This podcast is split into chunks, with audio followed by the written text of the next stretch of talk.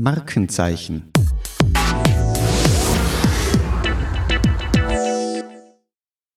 Liebe Freunde der erfolgreichen Markenkommunikation, herzlich willkommen zu einer neuen Episode des Faktor Podcasts Markenzeichen.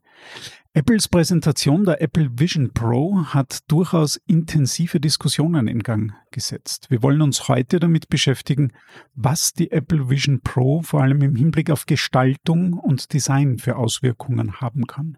Wir wollen über Spatial Computing, räumliche Gestaltung und die Rückkehr von Skymorphismus sprechen. Also sozusagen ein Willkommen in der dritten Dimension.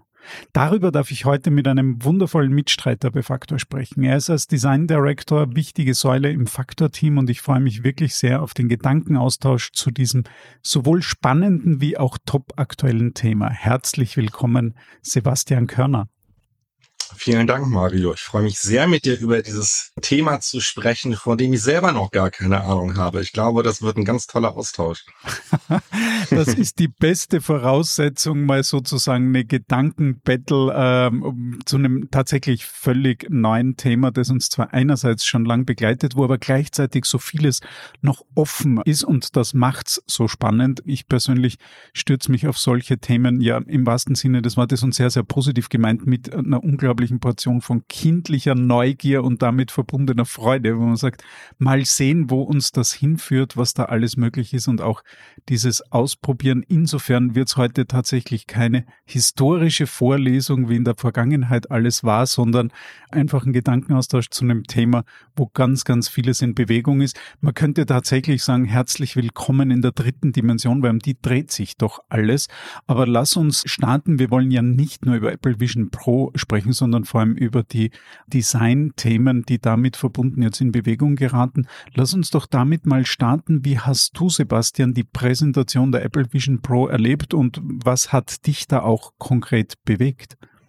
Ich war tatsächlich positiv überrascht und fast so ein bisschen erleichtert muss ich sagen, weil ich finde diese äh, oder fand schon immer diese bisherigen Headsets, Oculus und wie sie alle heißen, fürchterlich clumsy und die war, sind einfach nicht gut designt und hatte immer das Gefühl, äh, dass die sich wirklich, wirklich wie ein, wie ein, wie ein Fremdkörper anfühlen. Als ich das erste Mal so ein, so ein Gerät auf hatte und noch mit diesen Joysticks hantieren musste, das war alles sehr, sehr wenig intuitiv und sehr, also wirklich, wirklich sehr fremdartig so. Und äh, als dann so vor, weiß ich nicht, vor zwei, drei Jahren so die ersten Gerüchte aufkamen, dass äh, Apple in diesen Bereich rein will, dachte ich so, oh Mensch, naja, müsst ihr das denn jetzt machen? Muss das sein? Und äh, dementsprechend war ich sehr angetan tatsächlich von der Präsentation, weil ich finde, nicht nur haben sie es natürlich designseitig fantastisch gelöst, tollste Materialien, tollste Verarbeitung, sondern sehr, sehr viele schlaue Ideen sowohl in der Hardware als auch in der Software integriert, was ich echt spitze fand, muss ich sagen. Jetzt finde ich einen Aspekt, der den ich persönlich sehr interessant gefunden habe, mal abseits, weil da in Hardware, Software, Produktdesign werden wir gleich ohnehin noch ein bisschen eintauchen. Ein Aspekt, den ich persönlich sehr, sehr spannend fand, war, dass sie die Apple Vision Pro in Wahrheit nur anhand von Anwendungsfällen gezeigt und präsentiert haben, die jeder nachvollziehen kann. Also das fand ich vom Storytelling in der Präsentation spannend, dass das Ding kann ja de facto sowohl von Hardware als auch Software wesentlich mehr, als sie da gezeigt haben, aber das wären zum Teil erklärungsbedürftige Anwendungen und Anwendungsfälle gewesen. Das habe ich einen durchaus sehr, sehr smarten und cleveren Move gefunden, wodurch die gesamte Präsentation auch sehr leicht, spielerisch, einfach nachvollziehbar daherkam, dass es eben tatsächlich alles Anwendungsfälle waren, wo jeder, egal wie digital oder technologieaffin man ist, sagt, oh, klar, muss ich jetzt nicht viel drüber nachdenken, alles erklären. Also man setzt sich ins Wohnzimmer, Riesenscreen, man setzt sich an den Schreibtisch.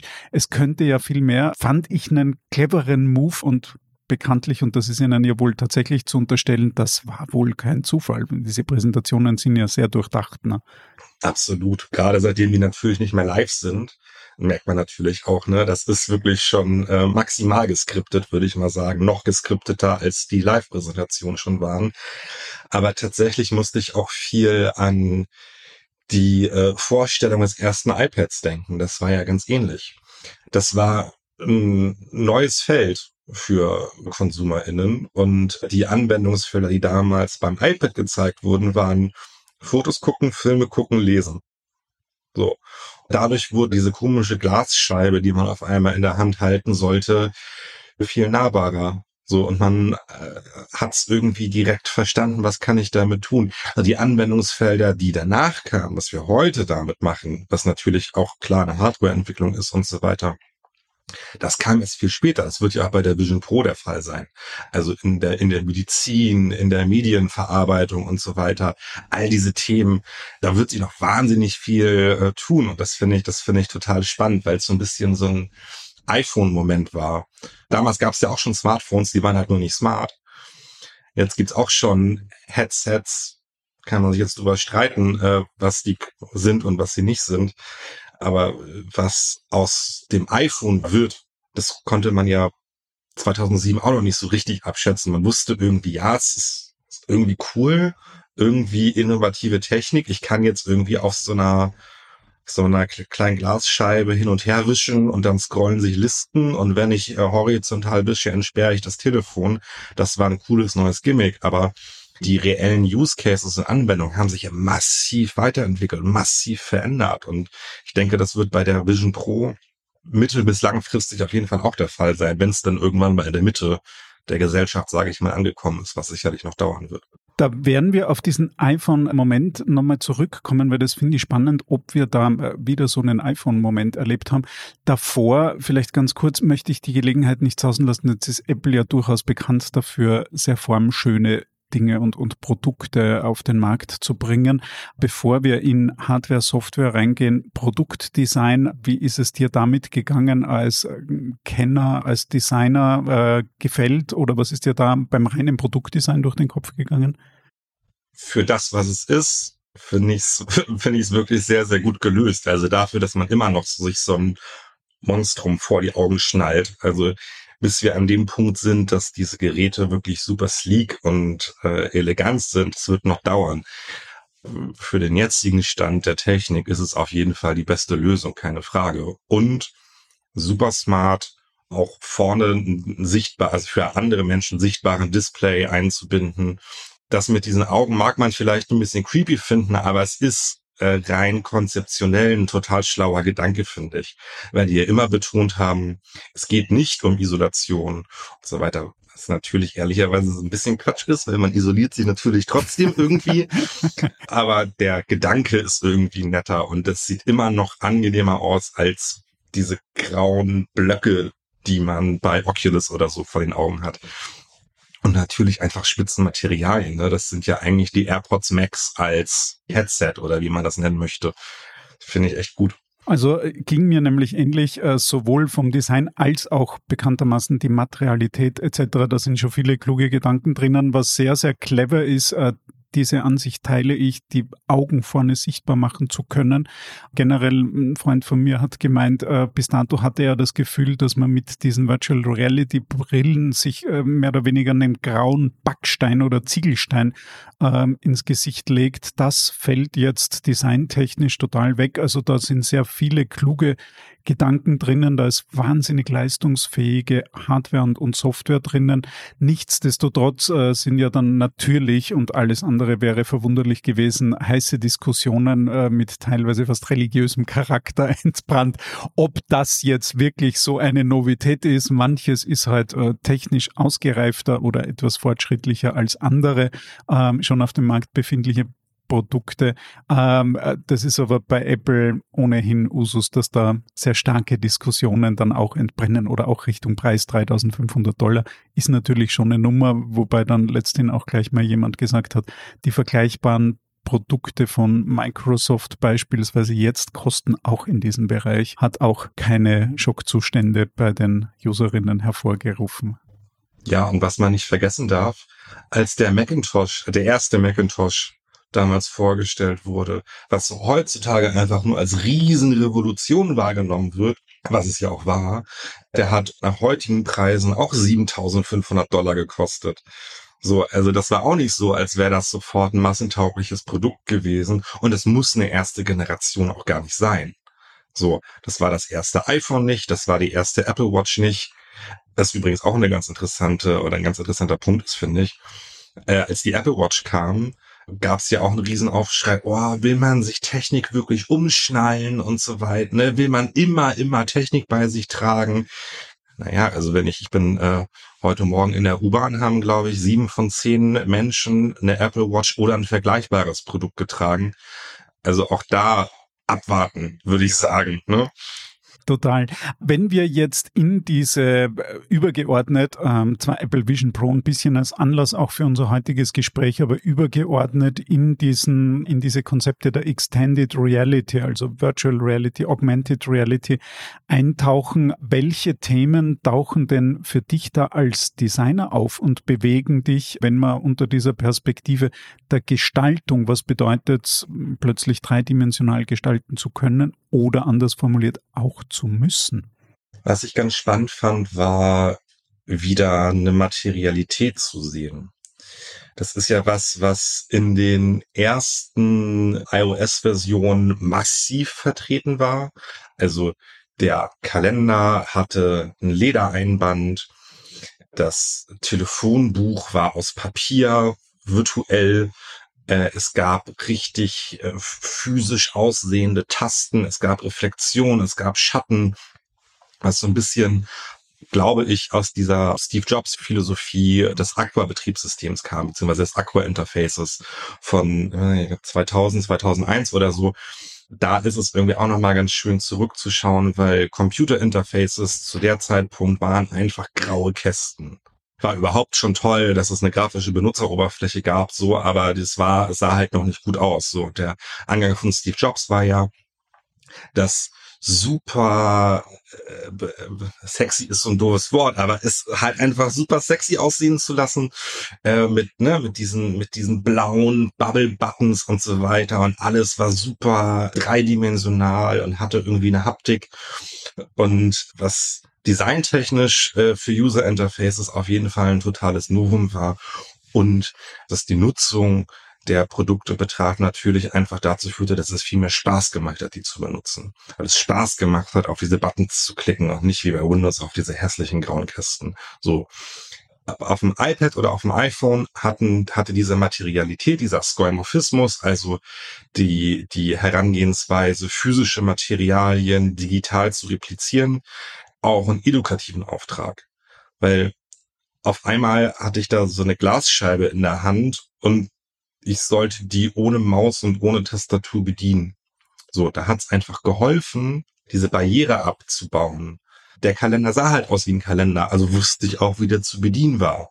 Äh, der, der Taschenrechner sah aus wie mein alter braun Taschenrechner und so weiter und so weiter. Es hatte halt die Hemmschwelle in der Nutzung äh, reduziert und parallel die, die Produkte sympathischer gemacht. Die wussten ja aus ihrer Realität, wie ein Kalender aussah und gut, wenn er jetzt halt in so, einer, in so einem Glaskasten drin ist, fair enough. So ist dann halt weniger, weniger dramatisch. Diese Hemmschwelle wurde halt einfach reduziert. Und dann kam ja Johnny Ive und äh, hat gesagt, nee, das ist ja, das ist ja alles Quatsch, was ihr hier macht. Und äh, dann kam ja dieses totale Flat Design. Das kam zu einem Zeitpunkt, wo Smartphones und Tablets schon deutlich etablierter waren. Die Menschen wussten inzwischen damit umzugehen. Und das war ja die, eine krasse Gegenbewegung. Ne? Da wurde ja auf jeden Schatten verzichtet. Jede Dreidimensionalität wurde entfernt. Und das war sicherlich ähm, erfrischend zu dem Zeitpunkt, wobei das natürlich auch äh, eine Riesendiskussion war, iOS 7. Das werde ich nie vergessen, wie sich Typografinnen und Schriftgestalterinnen aufgeregt haben, als Johnny Ive da überall so eine, so eine schmale Helvetica verwendet hat, die man auf dem iPhone-Screen gar nicht so richtig lesen konnte, aber sah im ersten Moment gut aus. Und wie so häufig bei Designtrends, ne, das Pendel schwingt immer hin und her. In den letzten Jahren sah man wieder so ein bisschen mehr Schatten, so ein bisschen mehr Materialität, aber immer noch in so einer zweidimensionalen Ebene. Und jetzt sind wir halt auf einmal in der Situation, dass die UI-Elemente wirklich im Raum schweben. So, das bedeutet, Ich brauche wirklich wieder eine, Materi eine Materialität. Die Dinge brauchen Schatten, Lichtkanten, damit ich sie physisch richtig verorten kann, damit sie sich wirklich in das Umfeld einfügen und es eine Extended Reality wird und eben nicht eine Virtual Reality. Und das ist, finde ich, ein ganz spannendes Thema, weil die Interfaces, die man in der in der Vorstellung, äh, in der Präsentation sah, waren gefühlt alle nur, ich sag mal, vielleicht so ein mattes Glas oder so, so ein Milchglas, also noch sehr noch sehr, ich sag mal, immer noch sehr clean und immer noch sehr in der UI-Sprache von Apple. Ich habe mich aber gefragt, ob vielleicht so echte Materialien in Anführungszeichen, wie vielleicht dann auch mal so ein Holzrahmen oder so ein Metall oder so, so Knöpfe, so Knöpfe beispielsweise. Ob das vielleicht irgendwann jetzt den nächsten Mal wiederkommt, weil auf einmal die Software anfassbar wird. Das finde ich ein total, das finde ich total spannend. Ich habe selber, wie gesagt, ich habe eingangs gesagt, ich habe selber noch keine Ahnung, wo die Reise hingeht. Ich finde es aber einfach total aufregend und äh, freue mich sehr auf die Dinge, die da kommen. Und ich glaube, das wird das Design von User Interfaces und auch von Websites respektive schon noch nachhaltig beeinflussen.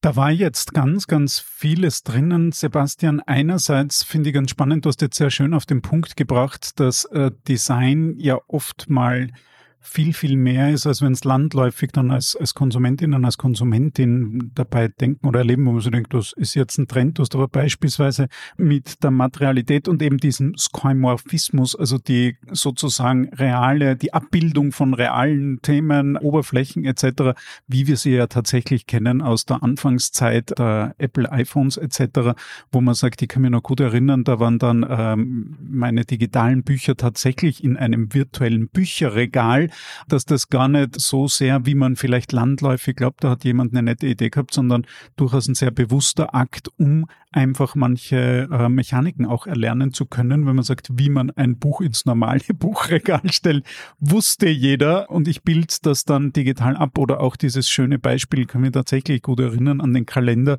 der dann mehr oder weniger wie so einem äh, aus heutiger Sicht urtümlichen Filofax Leder eingebundenen äh, Kalender nachempfunden war, aber mit total äh, einem Sinn dahinter und nicht, weil die damaligen Apple-Designer diese Designrichtung so cool fanden, äh, sondern sehr zweckorientiert, wenn man so will gleichermaßen dann die Weiterentwicklung und das war tatsächlich, wenn ich mich recht erinnere, vor fast genau zehn Jahren mit iOS 7 dann diese andere Richtung mit dem totalen Minimalismus, sehr gefällig vom Design, durchaus sehr, sehr formschön.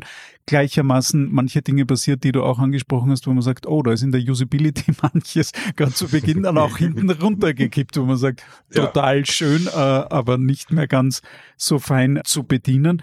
Und gleichermaßen jetzt, und das finde ich sehr spannend, dass du das so ausgeführt hast, weil das stärkt ein bisschen das Verständnis für äh, das gesamthafte Verständnis, dass wir diese Materialität jetzt zum Teil auch eine Renaissance wieder erleben, weil es einfach darum geht, dass wir uns in Wahrheit äh, in der breiten Masse erst orientieren müssen, wie wir denn in virtuellen Räumen mit diesen neuen Dingen plötzlich umgehen. Sprich, ich habe da jetzt die Brille auf, ein riesentolles Fenster, meinen Fernseher in Kinogröße vor mir, aber wie bediene ich das Zeug jetzt? Wo kann ich angreifen? Wie kann ich den beispielsweise kleiner, größer machen? Wo sind meine Bedienelemente für Lautstärke etc.? Und wenn ich die richtig verstanden habe, kommt da jetzt diese Materialität wieder ins Spiel.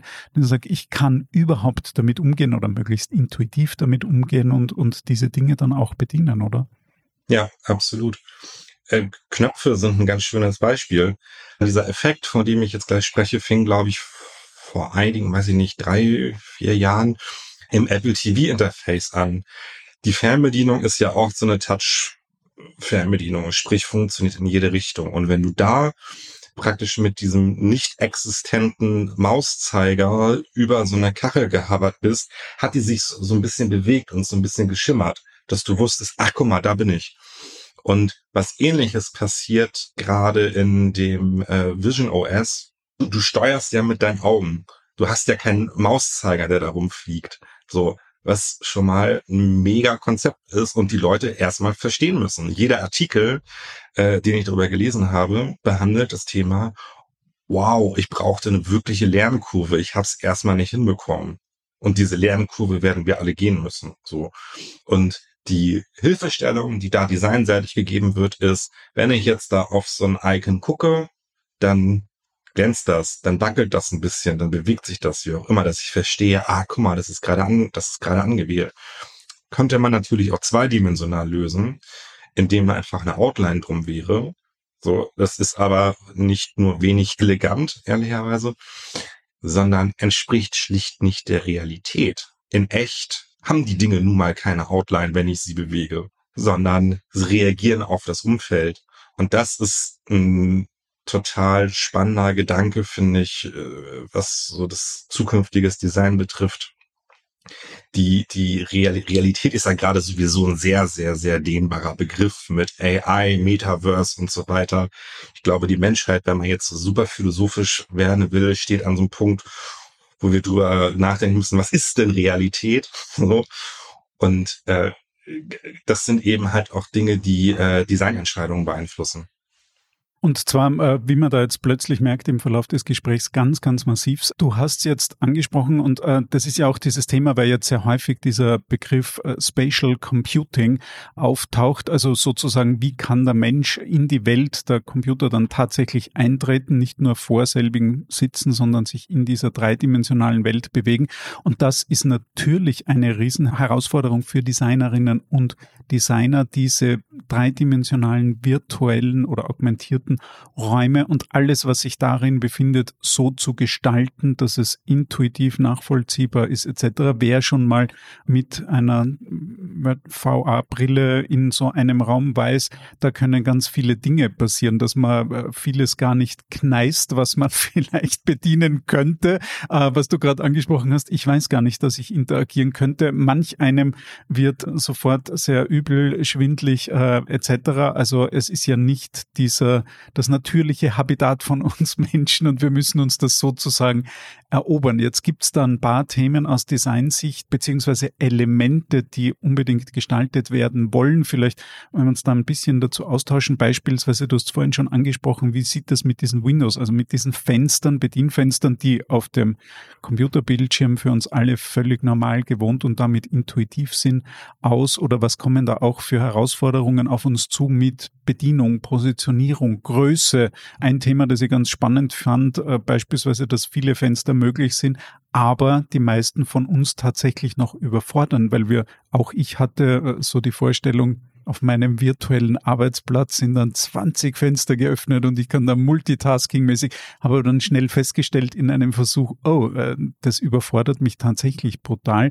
Was gehen dir da für Gedanken durch den Kopf, wenn wir jetzt diese Bedienoberflächen vom zweidimensionalen in den dreidimensionalen Raum bringen? Was, was für Herausforderungen stehen da an?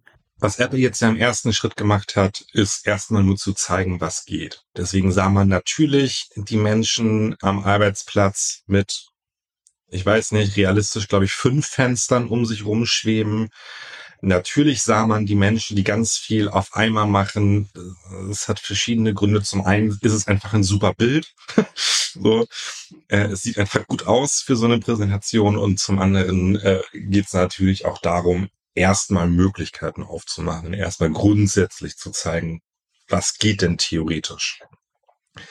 Ich glaube, die Realität wird später sehr anders aussehen, genauso wie sie auch auf unseren Computern sich irgendwann anders entwickelt hat. Nur weil wir parallel 35 Fenster zur gleichen Zeit aufhaben können, heißt es nicht, dass wir sie zur gleichen Zeit sehen wollen. und was ich da ganz smart fand, auch perspektivisch, ich, ich finde es immer ganz schön, wenn man so am Ende von so einer, von, von einer Serie versteht, wie in der ersten Folge bereits Grundsteine fürs Finale gelegt wurden. Und so ein bisschen hat Apple das mit dem Stage Manager ja gemacht.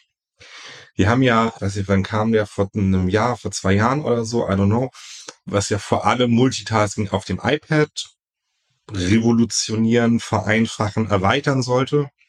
Weil Multitasking auf dem iPad war ja bisher immer so ein bisschen Tasking, aber nicht so richtig Multi.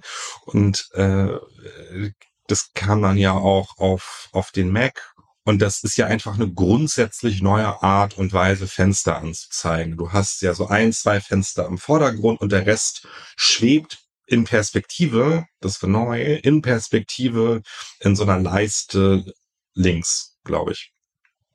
Und das ist ja schon eine, also so, eine, so ein ganz bisschen Vorbereitung gewesen auf Vision OS, weil das potenziell ganz ähnlich funktionieren kann. Auf einmal bewegen sich halt Fenster im Raum und du kannst die ganz anders anordnen. Ich denke, das wird ähnliche, also wie gesagt, ich weiß es noch nicht. Wir werden, wir werden es rausfinden müssen, wie wir darauf reagieren, wenn wir auf einmal von äh, 25 Fenstern umringt sind und auch was für Inhalte wir da sehen. Ne? Also bin mir nicht sicher, ob ich die 25. Feedback-E-Mail in 85 Zoll vor meinen Augen haben möchte. Also ich glaube, auch da werden sich nochmal sehr interessante, also was heißt interessante Use Cases? Ich glaube, die wirklich sinnvollen Use Cases werden sich natürlich alle erst noch zeigen, sobald das Ding mal so ein bisschen in der Mitte angekommen ist, weil da haben wir uns jetzt vor, das wird locker noch zwei, drei Jahre dauern. Jetzt ist es noch zu teuer. Es wird kaum jemand kriegen am Anfang. Also das wird so ein Ding wie bei der Apple Watch damals. Das ist ja auch, wow, wie schwierig war es, diese erste Apple Watch zu kriegen, mein Gott. So. Und das wird ja da ganz ähnlich sein. Da dauert noch ein bisschen. Und dann ähm, wird das, glaube ich, ein ganz interessantes Experiment für uns alle, wie das so sein wird. Ich bin ja ganz, ganz begeistert, welche Wendungen unser Gespräch nimmt. Äh, du hast ja da offensichtlich die Fähigkeit und zwar jetzt ernst gemeint im historischen Connex auch, weil es stimmt total mit dem Apple Stage Manager. Das habe ich nur noch nie so wahrgenommen. Wer den kennt, ist ja tatsächlich dann linker Hand äh, im dreidimensionalen Raum in dieser Darstellung Wahnsinn. Ich bin begeistert. Dir entgeht da nichts und tatsächlich eine, eine Vorstufe, wo die mit Sicherheit auch vom Publikationszeitpunkt her, du hast gesagt, diese Themen schon mitgedacht und, und vorweggenommen haben. Der genaue Blick des Experten lohnt sich da und ich freue mich tatsächlich, dass wir da alle dran teilhaben können. Jetzt ist ein Riesenthema in diesem gesamten virtuellen Raum natürlich das sogenannte Human-Centered Design, wo es um Themen geht, was kann ich überhaupt überhaupt sehen, aber auch, wie kann ich es bewegen? Oder äh, ganz spannend, eine vermeintliche Kleinigkeit, wie geht das System damit um, wenn ich mich als User bewege? Gehen dann meine Screens, die ich geöffnet habe, mit? Was ist, wenn der User sich auf der Couch zurücklehnt? Wandert dann der Bildschirm mit nach oben oder nicht? Jetzt gleichzeitig könnte man natürlich auch durchaus kritisch die Frage stellen, äh, Design war schon immer human-centered hoffentlich. Was verändert sich da, beziehungsweise was bedeutet Human-Centered jetzt dann speziell in diesem dreidimensionalen Raum aus deiner Perspektive? Grundsätzlich zu diesem Human-Centered Design es sollte immer human-centered sein, aber es gibt ja genauso menschenfeindliches Design, muss man auch ganz ehrlich mal sagen. Da muss man sich nur manche Bänke an Hauptbahnhöfen anschauen, die so, ein, so einen Mittelpfosten eingezogen haben, dass dann jemand drauf liegen kann.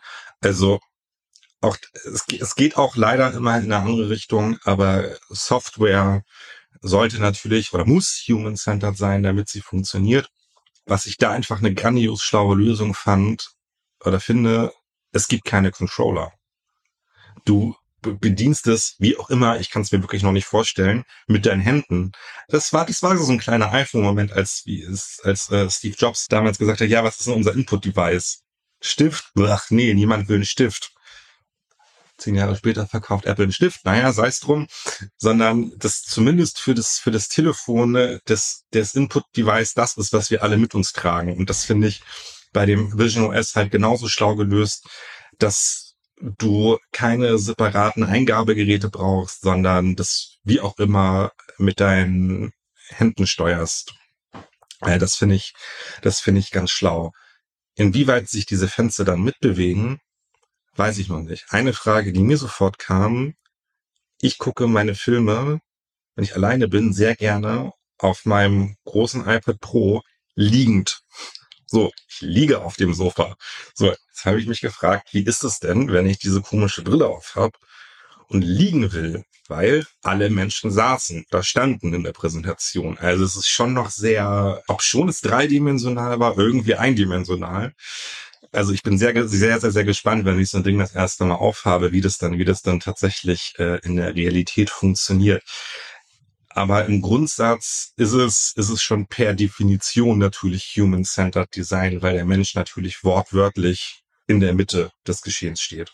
Jetzt sehen wir ja auch gerade zum Beispiel zum Stichwort Immersion, also dieses tatsächlich gefühlte Eintauchen in einen dreidimensionalen Raum. Und da gibt es ja das schöne Beispiel, wo man sagt, ich gehe im dreidimensionalen virtuellen Raum über einen schmalen Balken. Mir wird suggeriert, der befindet sich auf einem Hochhaus hunderte Meter über das Skyline von New York und vielleicht am Ende idealerweise sitzt noch ein Kätzchen, das ich retten muss. Also man taucht, unser Kopf schafft es ja dann tatsächlich sehr schnell in diese Situation so einzutauchen, dass die sich wirklich real anfühlt. Und das ist ja mitunter ein Ziel in diesen dreidimensionalen Raum so eintauchen zu können, dass diese Immersion dann tatsächlich auch entsteht.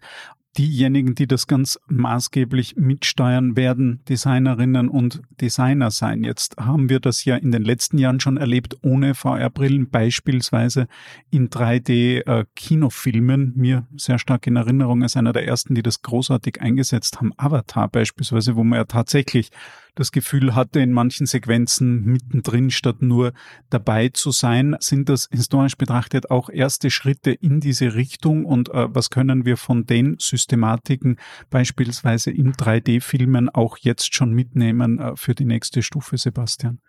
Ich glaube, der Gedanke nach Immersion und in andere Welten ein, richtig wirklich einzutauchen, den gibt's schon ganz, ganz, ganz lange und Dinge aus diesem zweidimensionalen herauszulösen und irgendwie anfassbar zu machen. Ich glaube, der erste Versuch waren wahrscheinlich diese, diese äh, rot-blauen 3D-Brillen. So.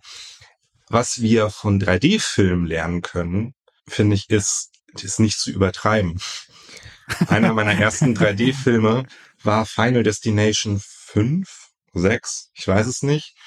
Und als mir dann irgendwann in der Hälfte des Films zum 25. Mal irgendwie so CGI-Blut entgegenspritzte und mir und irgendwelche Pfosten entgegenflogen. Und man wusste, also das hätte die Szene nicht gebraucht. Man hat wirklich gemerkt, das sei jetzt explizit für 3D so gemacht, damit dieser Effekt äh, klar wird. Da dachte ich so, Leute, okay, ich hab's verstanden. Als ich Alice im Wunderland in 3D geguckt habe, wurde mir dabei einfach schlecht. Ich weiß nicht warum. Vielleicht sah ich, saß ich zu nah an der Leinwand, keine Ahnung. Und Avatar hat es wirklich richtig, richtig gut gemacht. Vor allem jetzt der zweite ist es ja. Die haben es in der Art und Weise, wann Dinge sozusagen aus der Leinwand rauskommen und wie und in welcher Intensität und in welcher Distanz und so weiter. Richtig, richtig, richtig gut gemacht. Ich freue mich wahnsinnig, den irgendwann mal mit dieser Apple Vision Pro zu gucken, weil ich glaube, das wird wirklich, das wird wirklich ein Knallererlebnis. Für Entertainment ist es, glaube ich, ein richtig, richtig, richtig cooles Ding in anderen Bereichen sie ist wie viele andere da draußen, ist es durchaus gefährlich. Ich glaube, dieser Moment in dieser Präsentation, wo dieser Vater, der alleine im Wohnzimmer saß, sich diese Videos, diese dreidimensionalen Videos von seiner, von dem Geburtstag seiner Tochter angeguckt hat. Das war wirklich kein guter Moment. Also, weil das war, das war eine super traurige Szene, ganz ehrlich. Und äh, da finde ich, da ist irgendwann so der Punkt, wo man, wo man wirklich aufpassen muss, wann wird aus Immersion Isolation. Das ist im Grunde, das ist einfach eine, eine Gefahr, die besteht. Vereinsamung ist seit Jahren ein Thema, in der Pandemie natürlich nochmal äh, viel, viel größer geworden, äh, aber nach wie vor aktuell. Und äh, ich glaube, das ist was, wo alle ganz gehörig aufpassen müssen, wo es eine gesellschaftliche Verantwortung gibt, wo aber auch eine ganz große Verantwortung bei den Menschen liegt, die diese Dinge anbieten, Apple, Disney und so weiter. Äh, ich glaube, so viele, so viel Potenzial und so viele schö potenziell schöne Momente, wie das Ding bietet, so viele Gefahren birgt es tatsächlich auch. Also wir sind schon sehr nah an Surrogate mit Bruce Willis, wo äh, am Ende alle irgendwie in ihrer kleinen, hässlichen Wohnung dick und unansehnlich sich so ein Ding aufschnallen und dann mit einer Top-Figur und top gestylt in so einen virtuellen Raum eintreten und da eigentlich ihr Leben verbringen. Das ist schon was, was durchaus passieren könnte. Also wenn man sieht, wie viele Menschen ihr Leben jetzt schon nur an so einem Smartphone verbringen und wie viel Lebensqualität durch Social Media definiert wird, gerade so bei der heranwachsenden Generation, glaube, wir sollten äh, sehenden Auges in diese ganze Thematik mhm. reingehen.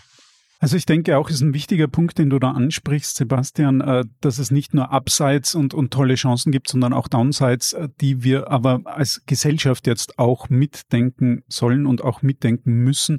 Äh, schönes Stichwort, wie du gesagt hast, Immersion versus Isolation. Ganz einfach, wir sehen einerseits, und auch das durfte ich schon erleben in, in Meetings, das fühlt sich dann durchaus wirklich toll an. Das, das ist ein großer Vorteil auch gegenüber den Zoom-Teams äh, und sonstigen Bildschirmen mit der richtigen Technologie und das wird immer besser. Gleichzeitig kann das gesellschaftlich in einzelnen Bereichen tatsächlich nicht nur zu virtuellen, sondern zur Realitätsflucht führen, äh, zur Vereinsamung führen und auch da kommen Themen auf uns zu, die wir mitdenken müssen. Und der zweite große Aspekt finde ich auch gut, du hast sehr auf den, klar auf den Punkt gebracht, nicht zu übertreiben was wir äh, in den letzten Jahren in manchen Filmen tatsächlich schon gesehen haben, wo es einfach too much war und wo der Effekt dann auch gibt. Wir sehen das ja jetzt schon bei Virtual Reality Anwendungen, beispielsweise wenn Dinge ganz schnell und dramatisch auf uns zukommen, hat das eigentlich oft den gegenteiligen Effekt, äh, dass wir da einen Fluchtreflex entwickeln.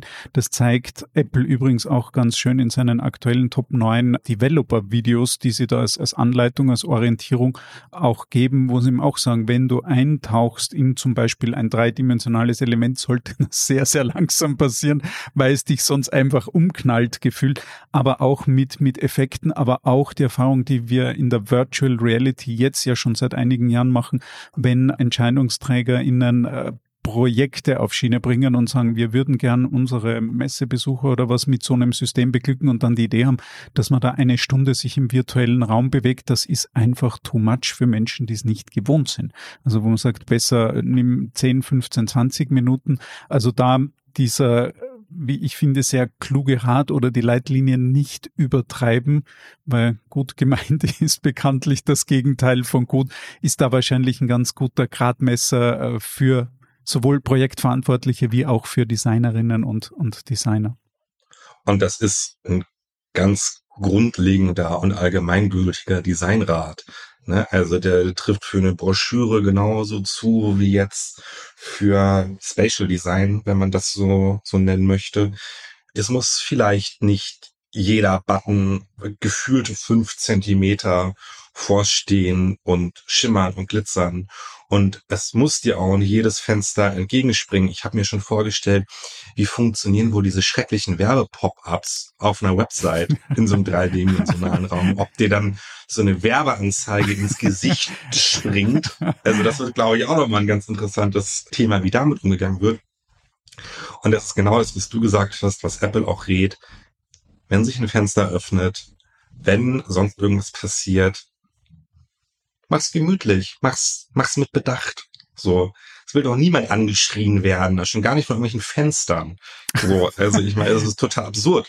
So, deswegen, ähm, da ist, glaube ich, äh, dieser, dieser allgemein gültige Satz, äh, weniger ist mehr. Das erinnert mich jetzt ein wenig mit Erschaudern übrigens an den Anfang der 2000er Jahre, wo plötzlich auf Webseiten die ersten bewegten Dinge und dann alles dreht sich, alles bewegt sich, was rein usability-technisch ja völlig sinnentleert war, aber es war technisch so toll, weil es plötzlich ging, dass sich da was bewegen konnte. Und in Wahrheit haben wir uns als Userinnen und User nur gedacht, Oh mein Gott. Also da ist wie immer im Design oft weniger und cleverer viel, viel mehr als der, der riesengroße Holzhammer.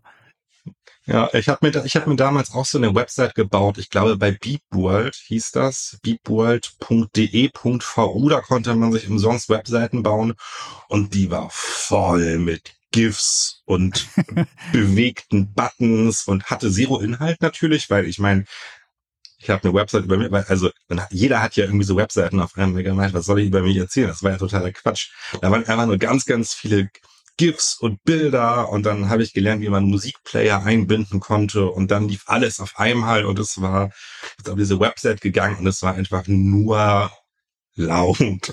Das war wie so ein weißes Rauschen eigentlich am Ende. Also da unser klarer Rat an alle da draußen, die Dosis macht das Gift äh, drum bei der Dosierung von Effekten, speziell jetzt im dreidimensionalen Raum, geht vorsichtig und klug damit um. Sebastian, äh, wir haben jetzt schon gesehen und gelernt, das braucht auch ganz neue Skills bei Designerinnen und Designer, um da wirklich tolle Lösungen für diesen dreidimensionalen Raum erstellen zu können. Was siehst du da auf uns zukommen? Wird das eine spezialisierte Designdisziplin sein, wo sich manche damit äh, beschäftigen? Oder sollte jeder Designer, jede Designerin da ähm, damit dann auch umgehen können? Wie ist da dein Blick darauf? Hm, ich glaube, die Dinge, die da äh, vor allem auf uns zukommen, sind Themen, mit denen alle umgehen können sollten. Das ist im Grunde, sind wir da fast bei einer klassischen Kunstausbildung, würde ich sagen. Du musst halt ein Verständnis für Licht und Schatten und Materialien haben. Hab halt viele leider nicht, muss man sagen. Also es ist teilweise, wenn man mit Lito-Anstalten zusammenarbeitet, also äh, mit professionellen BildbearbeiterInnen, ist es schon manchmal erschreckend, wie wenig Verständnis dafür herrscht, wenn ich jetzt beispielsweise ein Produkt in ein Bild montiere, wie dann der Schatten richtig fällt. Und das sind, glaube ich, einfach so ganz grundsätzliche Herausforderungen, äh, was heißt Herausforderungen, Skillset, was sich ähm, alle, glaube ich, jetzt nochmal äh, äh, drauf schaffen oder schärfen dürfen.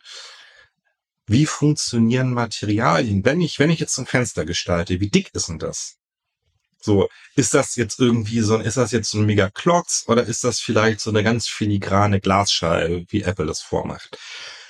Wenn ich einen Knopf äh, äh gestalte, so ein Schalter vielleicht, um was an- oder auszumachen, wie, wie verhält er sich? Was für Möglichkeiten habe ich da? Also ich glaube, da hilft es einfach sehr in der, in dieser echten Welt, in dieser Realität, in der wir jetzt gerade alle noch sind, einfach mal auch sehenden Auges umzugehen und bewusst auf Dinge zu schauen, bewusst auf Materialien zu schauen, bewusst darauf zu schauen, wie das Licht an dieser Laptop-Kante, auf den ich gerade schaue, bricht beispielsweise. Wie verhält sich das? Wie glänzend oder wie matt soll was sein? Wie verhält sich das dann? Das sind eigentlich total, total schöne Themen. So, weil es ist so, ein, so ein ganz kleines bisschen, ganz kleines bisschen auch irgendwie so ein Produktdesign und jeder kann jetzt irgendwie leichter äh, Produktdesigner werden. Das wäre der Weg gewesen, den ich immer noch mal wählen würde, wenn ich jetzt noch mal von vorne anfangen dürfte. Ich finde Produktdesign wahnsinnig toll, weil Materialien, Haptik, und so eine, in gewisser Weise findet ja auch so eine Haptik statt irgendwie in diesem dreidimensionalen Raum, obwohl du nichts anfasst. So, das finde ich, das finde ich äh, wirklich total spannend. Deswegen, ich schweife ab, einfach sehenden Auges durch die Welt gehen und die Dinge vielleicht ein bisschen genauer anschauen, bevor man dann seine ersten Vision OS Anwendungen äh, designen muss und keinen blassen Schimmer hat, was passiert. Das bedeutet in der handwerklichen Dimension von DesignerInnen auch ein wenig back to the roots und, wie du auch sehr klar sagst, Du siehst das auch als eine Erweiterung der handwerklichen Fähigkeiten, die durchaus alle haben sollten. Natürlich wird es dann manche Spezialisten geben, aber das Verständnis dafür sollte jeder haben. Da ist jetzt die andere Perspektive. Wir bei Faktor beschäftigen uns tagtäglich mit starken Marken, dürfen starke Marken kreieren aus Perspektive des Corporate Designs. Wenn ich jetzt sage, ich habe ein Corporate Design für eine starke Marke geschaffen, was bedeutet diese dritte Dimension Diskussion, die jetzt zugegebenermaßen wahrscheinlich sehr schnell sehr relevant und wichtig werden wird. Was bedeutet das für Marken und deren Corporate Designs aus deiner Sicht? Das wird ein super spannendes Thema. Ich glaube, es wird damit anfangen, dass wir uns erstmal überlegen müssen, okay, wie können wir jetzt das bestehende oder entwickelte Corporate Design sinnhaft in einen dreidimensionalen Raum bringen? Beispielsweise, wenn wir von einem Corporate Design sprechen, das sehr, sehr grafisch und sehr, sehr flat ist, sage ich jetzt mal, wie verhält sich das denn im Raum? Was hat das für Auswirkungen darauf, wie ich damit, wie ich damit äh, umzugehen habe? Logos können komplett neu gedacht werden. Meta ist da das beste Beispiel die ein Logo entwickelt haben, das eigentlich dafür gemacht ist, dreidimensional erfahren zu werden.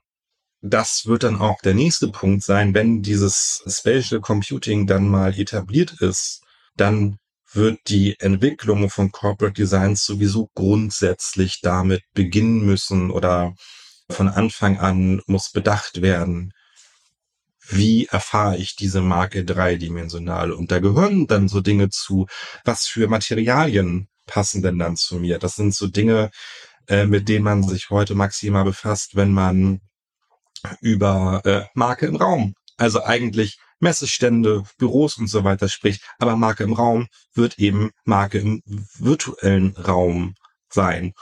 Und äh, das wird, glaube ich, ein total schönes Thema, weswegen sich alle DesignerInnen jetzt, finde ich, eben dieses Skillset drauf schaffen sollten. Wie gehe ich, gehe ich mit Materialien um, weil das Thema wird einfach kommen und das kann man dann nicht immer auslagern. So wie wir jetzt zu einem Architekten gehen und sagen, hallo, bauen wir mal bitte, äh, äh, weiß ich nicht, einen Tisch oder einen Messestand, weil wir es nicht können. So, das ist eine Grund, ein grundsätzlich anderes Handwerk.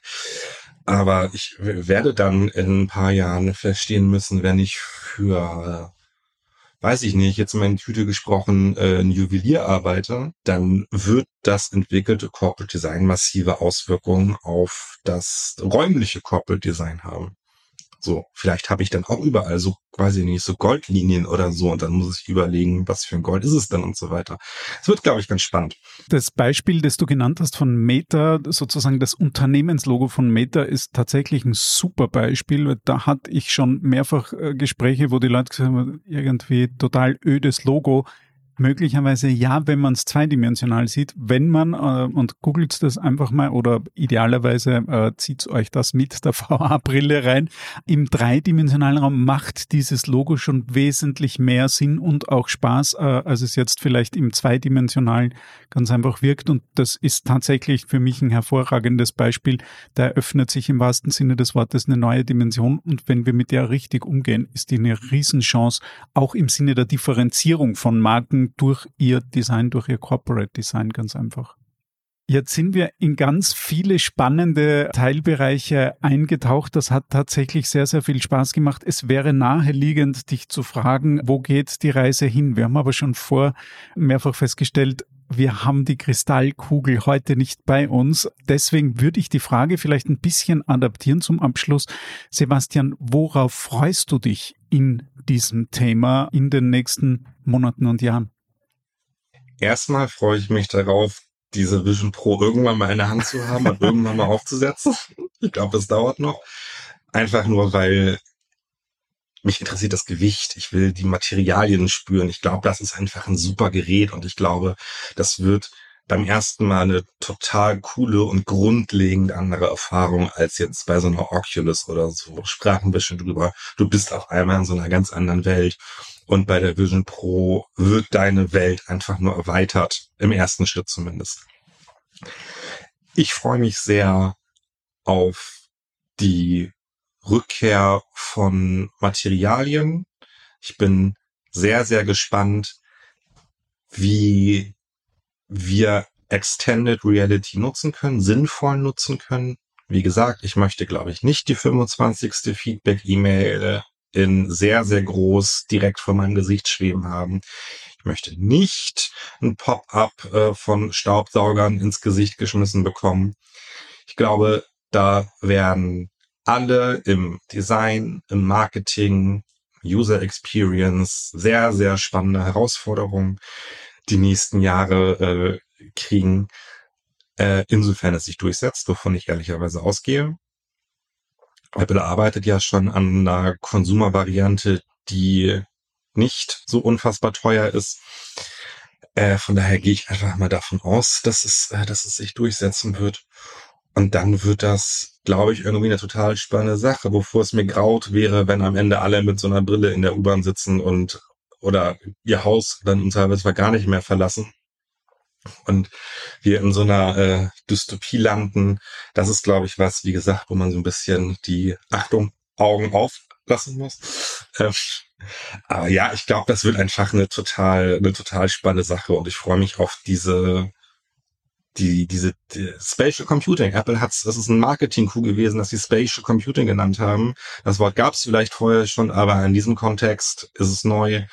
Ich glaube, es wird insgesamt alles irgendwie eine total spannende Sache. Ich freue mich grundsätzlich drauf. Das wird definitiv ein sehr, sehr spannendes Feld bleiben. Das heißt, wir sehen und hören uns vielleicht demnächst mit einem vertiefenden Gespräch, weil sich da auch sehr schnell sehr, sehr viel tut, auch bei allen anderen Anbietern.